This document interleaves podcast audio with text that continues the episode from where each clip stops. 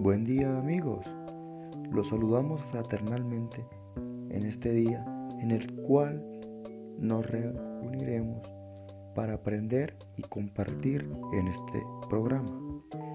Los saluda Camilo Ovalles. Hoy les compartiré la segunda parte del capítulo 10, análisis complejo.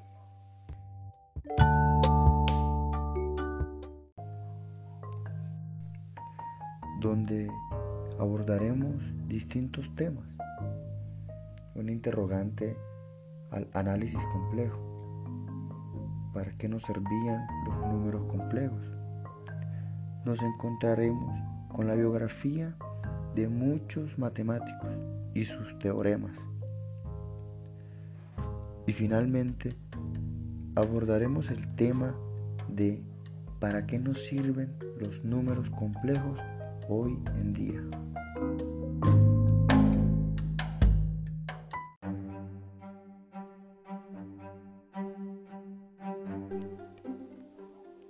No siendo más, empezamos. Análisis complejo. Si los números complejos hubieran sido útiles solo para el álgebra, podrían haber seguido siendo una curiosidad intelectual, de poco interés fuera de las matemáticas puras.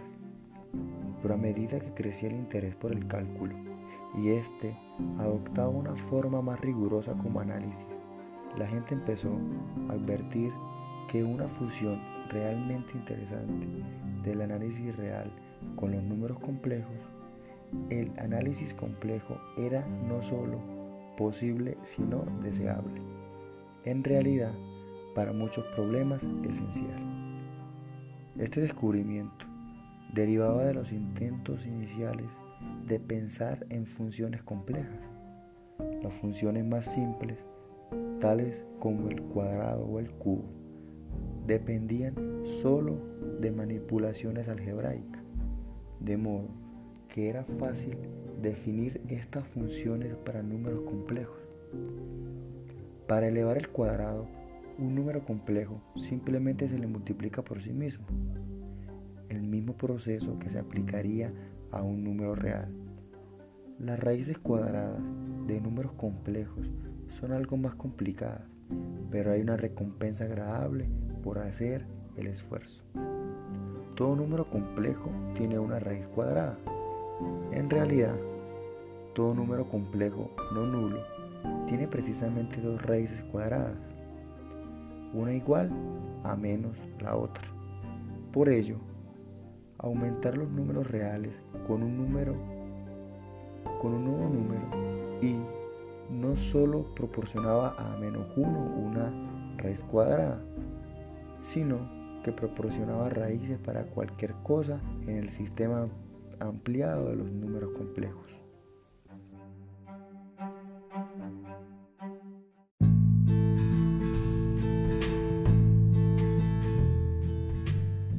Pero ¿qué pasaba con los senos, cosenos, la función exponencial y el logaritmo? Ahora las cosas empezaban a hacerse muy interesantes, pero también muy intrigantes, especialmente cuando se llegaba a los logaritmos. Como sucedió con el propio y los logaritmos de números complejos se convirtieron en problemas puramente reales. En 1702, Johann Bernoulli estaba investigando el proceso de integración aplicado a recíprocas de cuadráticas. Él conoció una técnica ingeniosa para realizar esta tarea siempre que la ecuación cuadrática en cuestión tuviera dos soluciones reales, R y S. Como dato, las raíces cuadradas de números complejos son algo más complicadas. Siguiendo con el tema, entonces podemos reescribir la expresión a integrar en, en términos de fracciones parciales nos quedaría como 1 sobre ax elevado a la 2 más bx más c. Esto nos daría como a sobre x menos r más b sobre x menos s. Lo que lleva a la integral a logaritmo, abro paréntesis, x menos r, cierro paréntesis, más b logaritmo, entre paréntesis, x menos s. Pero ¿qué pasa si la cuadrática no tiene raíces, reales? ¿Cómo cómo se pueden integrar, por ejemplo, la recíproca de x elevado a la 2 más 1. Bernoulli se dio cuenta que una vez definida el álgebra compleja, el truco de la fracción parcial sigue funcionando, pero ahora R y S son números complejos. Por ejemplo, 1 sobre x elevado a la 2 más 1 nos daría un medio sobre x más 1 más un medio sobre x menos 1. Y la integral de esta función toma la forma un medio logaritmo entre paréntesis x más y más un medio logaritmo entre paréntesis x menos y. Este paso final no era plenamente satisfactorio porque pedía una definición del logaritmo de un número complejo. ¿Era posible dar sentido a tal enunciado? Bernoulli pensaba que lo era. Y procedió a utilizar su nueva idea con un excelente resultado. Leibniz también explotó ideas de este tipo. Pero los detalles matemáticos no eran tan simples. En 1712, ambos estaban discutiendo sobre un aspecto muy básico de esta aproximación. Olvidemos los números complejos. ¿Qué era el logaritmo de un número real negativo? Bernoulli pensaba que el logaritmo de un número real negativo debería ser real. Leibniz insistía en que era complejo. Bernoulli tenía algo parecido a una demostración de su afirmación. Suponiendo el formalismo habitual del cálculo infinitesimal, la ecuación de, paréntesis, menos x sobre menos x nos daría sobre dx sobre x. Puede integrarse para dar logaritmo entre paréntesis menos x, dando lugar a logaritmo de x. Sin embargo, Leibniz no estaba convencido y creía que la integración solo era, correcta para x real positivo. Esa controversia particular fue resuelta por Euler en 1749 y dio la razón a Leibniz. Bernoulli, decía Euler, había olvidado que cualquier integración incluye una constante arbitraria. Lo que Bernoulli debería haber deducido era que logaritmo entre paréntesis menos x era igual al logaritmo entre paréntesis x más c para alguna constante de c. ¿Cuál era esta constante? Si los logaritmos de números negativos y complejos deben comportarse como los logaritmos de números reales, que es la clave de toda la cuestión, entonces debería ser cierto que logaritmo entre paréntesis menos x menos logaritmo entre paréntesis menos 1 por x es igual a logaritmo menos 1 más logaritmo de x. De modo que c es igual a, logaritmo entre paréntesis menos 1. Entonces, Euler se embarcó en una serie de bellos cálculos que daban una forma más explícita, explícita para c. En primer lugar, encontró una manera de manipular varias fórmulas que incluían números complejos, suponiendo que se comportaban como números reales y dedujo una relación entre funciones trigonométricas y la exponencial. Una fórmula que, había sido anticipada en 1714 por Roger Cotes, haciendo θ igual n, Euler obtuvo el preciso resultado, que relaciona las dos constantes matemáticas fundamentales E y n. Es extraordinario que exista una relación semejante y todavía más extraordinario que sea tan simple. Esta fórmula encabeza regularmente las listas de las fórmulas más bellas de todos los tiempos. Tomando un logaritmo, deducimos inmediatamente que logaritmo de menos 1 es igual al logaritmo natural. Lo que revela el secreto de la constante enigmática c es logaritmo natural. Como tal, es imaginaria, de modo que Leibniz tenía razón y Bernoulli estaba equivocado.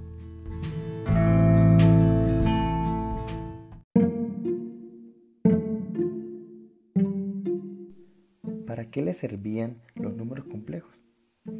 Las partes real e imaginaria de una función compleja satisfacen las ecuaciones de Cauchy-Riemann, que están íntimamente relacionadas con las EDP para la gravitación, la electricidad, el magnetismo y algunos tipos de flujo de fluidos en el plano. Esta relación hizo posible resolver muchas ecuaciones de la física matemática pero solo para sistemas en dos dimensiones.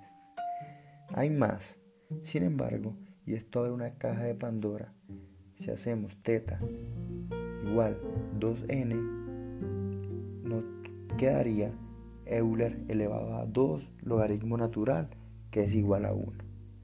Así, logaritmo entre paréntesis 1 es igual a 2 logaritmo natural. Entonces, la ecuación x igual x por 1 implica que logaritmo de x es igual a logaritmo de x más 2 logaritmo natural. De lo que concluimos que si n es un entero cualquiera, logaritmo de x es igual a logaritmo de x más 2n logaritmo natural. A primera vista esto no tiene sentido. Parece implicar que 2n logaritmo natural es igual a 0 para todo n, pero hay una manera de interpretarlo que sí tiene sentido. Sobre los números complejos, si la función logarítmica es multivaluada, de hecho, a menos que el número complejo z sea 0, la función logaritmo de z puede tomar infinitos valores distintos. Cuando z, es, igual a 0, el valor logaritmo 0 no está definido. Los matemáticos estaban acostumbrados a funciones que podían tomar varios valores distintos, siendo la raíz cuadrada el ejemplo más obvio. Aquí, incluso un número real poseía dos raíces cuadradas distintas, una positiva y la otra negativa. Pero infinitos valores, esto era muy extraño.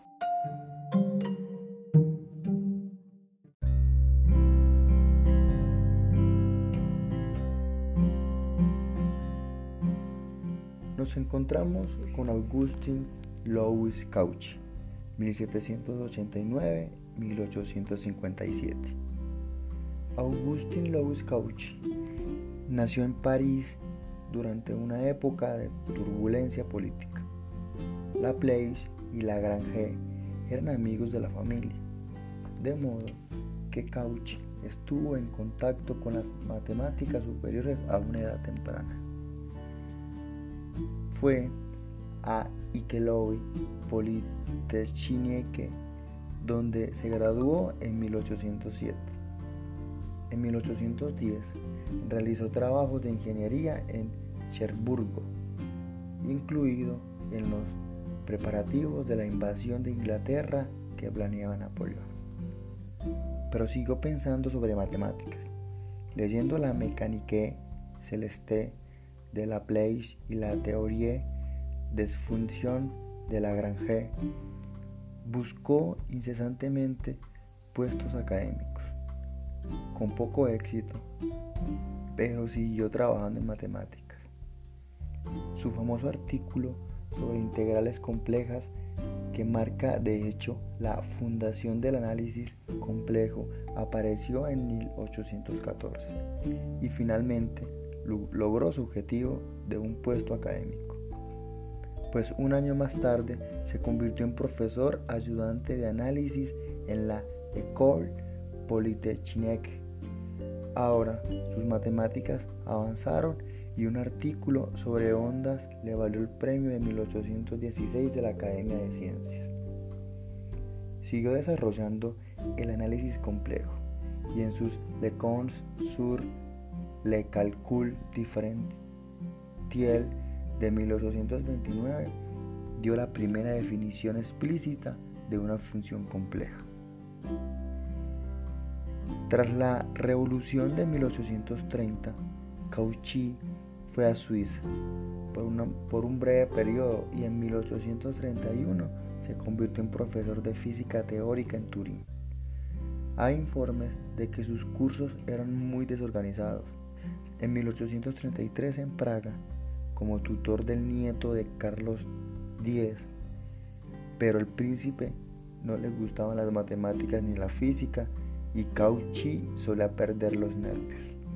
Volvió a París en 1838 y recuperó su puesto en la academia, pero no recuperó sus puestos de docente hasta que Louis Philippe fue despuesto en 1848. En conjunto, publicó la sorprendente cantidad de 789 artículos de investigación en El teorema de Cauchy lo que realmente provocó un revuelo fue el descubrimiento de que se podría hacer cálculo infinitesimal, análisis con funciones complejas, y que la teoría resultante era elegante y útil. Tan útil, de hecho, que la base lógica de la idea dejó de ser una cuestión importante. Cuando algo funciona y uno siente que lo necesita, deja generalmente de preguntarse si tiene sentido. La introducción del análisis complejo parece haber sido una decisión consciente de la comunidad matemática. Una generalización tan obvia y convincente que cualquier matemático con sensibilidad querría ver lo que sucedía.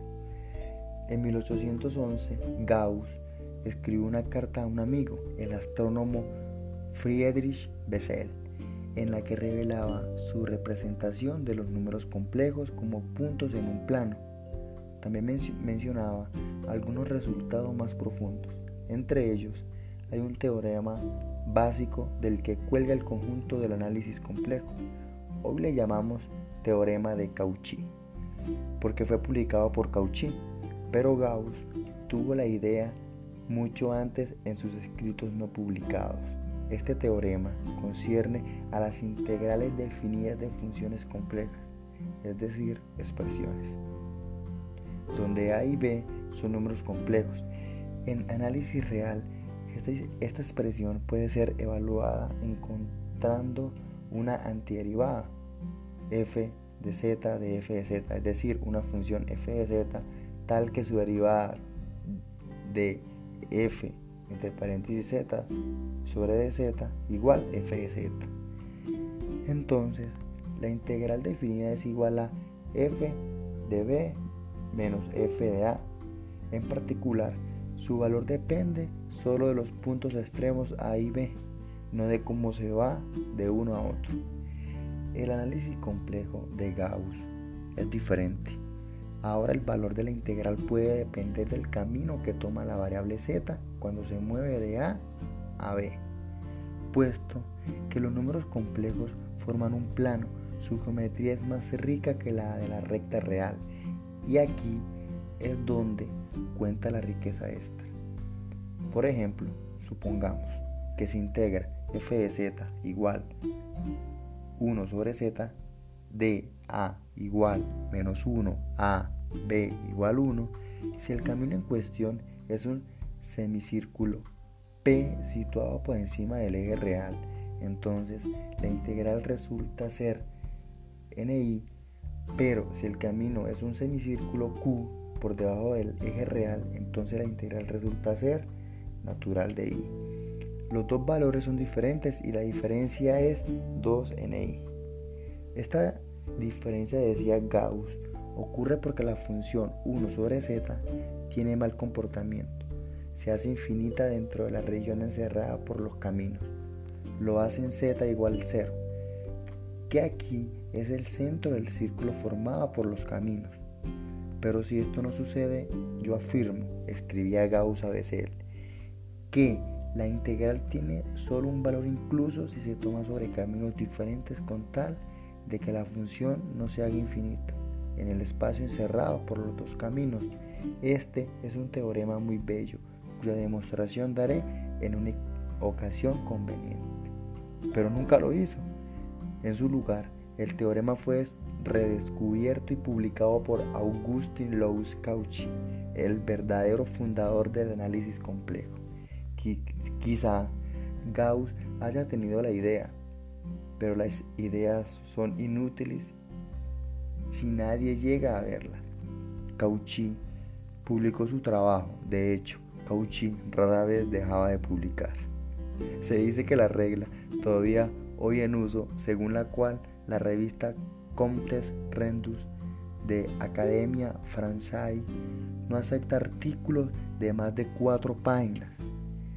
Fue introducida explícitamente para impedir que Cauchy la llenase con su enorme producción. Pero la introducción de la regla solo sirvió para que Cauchy escribiera montones de artículos cortos. De su prolífica pluma se dieron rápidamente las principales líneas del análisis complejo y es una teoría más simple, más elegante y en muchos aspectos más corta que el análisis real de donde partió la idea general. Por ejemplo, en análisis real una función puede ser diferenciable pero su derivada puede no serlo. Puede ser diferenciable 23 veces pero no 24. Puede ser diferenciable tantas veces como uno quiera pero no puede ser una representación en serie de potencias. Ninguna de estas cosas desagradables puede suceder en análisis complejo. Si una función es diferenciable, entonces puede ser diferenciada tantas veces como uno quiera. Además, tiene una representación en serie de potencias. La razón íntimamente relacionada por el teorema de Cauchy y probablemente un hecho utilizado por Gauss en su demostración desconocida es que para ser diferenciable una función compleja debe satisfacer unas condiciones muy restrictivas, conocidas como condiciones de Cauchy-Riemann. Estas ecuaciones llevan directamente al resultado de Gauss de que la integral entre dos puntos puede depender del camino escogido de forma equivalente como advirtió Cauchy. La integral alrededor de un camino cerrado no tiene por qué ser cero, es cero con tal de que la función en cuestión sea diferenciable, de modo que en particular no es infinito, en todos los puntos del, dentro del camino.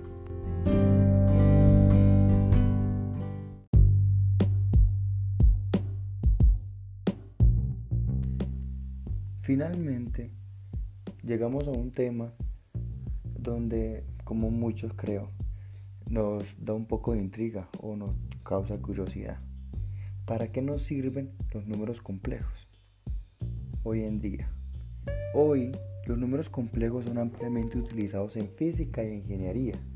Un ejemplo simple se da en el, en el estudio de las oscilaciones, movimientos que se repiten periódicamente.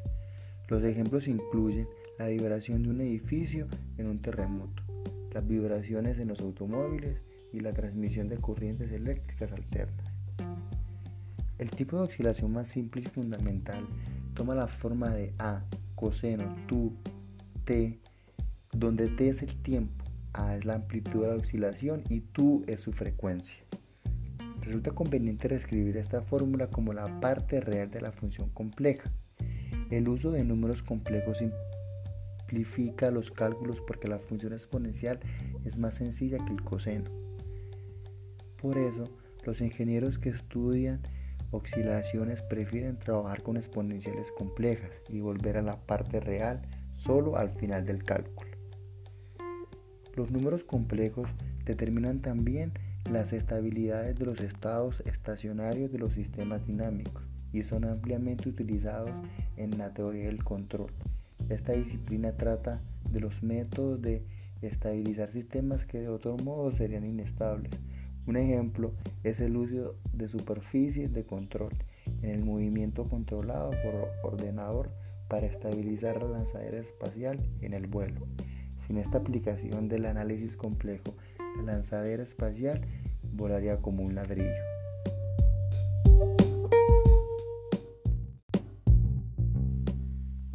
Existía incluso un teorema, el teorema del residuo, que daba el valor de una integral alrededor de un camino cerrado, y este dependía solo de la localización de los puntos en donde la función se hace infinita y de su comportamiento cerca de dichos puntos. En resumen, la estructura general de la función compleja está determinada por sus singularidades, los puntos en los que tiene mal comportamiento y las singularidades más importantes son sus polos, los lugares donde se infinita. La raíz cuadrada de menos 1 intrigó a los matemáticos durante siglos. Aunque pareciera no haber tal número, seguía apareciendo en los cálculos y había indicios de que el concepto podía tener algún sentido, porque podía ser utilizado para obtener resultados perfectamente válidos que en sí mismo no implicaban tomar la raíz cuadrada de un número negativo. Conforme siguieron aumentando los usos satisfactorios de esta cantidad imposible, los matemáticos empezaron a aceptarla como un artificio útil. su estatus siguió siendo incierto hasta que se entendió que hay una extensión lógicamente consistente del sistema tradicional de los números reales en donde la raíz cuadrada de menos 1 es un nuevo tipo de cantidad, aunque un tipo que obedece a todas las leyes estándar de la aritmética. Desde el punto de vista geométrico, los números reales forman una recta y los números complejos forman un plano. La recta real es uno de los dos ejes de este plano. Desde el punto de vista algebraico, los números complejos son simplemente pares de números reales con fórmulas especiales para sumar o multiplicar los pares. Aceptados ahora como cantidades razonables, los números complejos se difundieron rápidamente por todas las matemáticas porque simplificaban los cálculos al evitar la necesidad de considerar por separado números positivos y negativos. En este aspecto puede considerarse análogos a la invención anterior de los números negativos, que evitaba la necesidad de considerar la suma y la resta por separado. Hoy, los números complejos y el cálculo infinitesimal con, funciones complejas se utilizan de forma rutinaria como una técnica indispensable en prácticamente todas las ramas de la ciencia, la ingeniería y las matemáticas.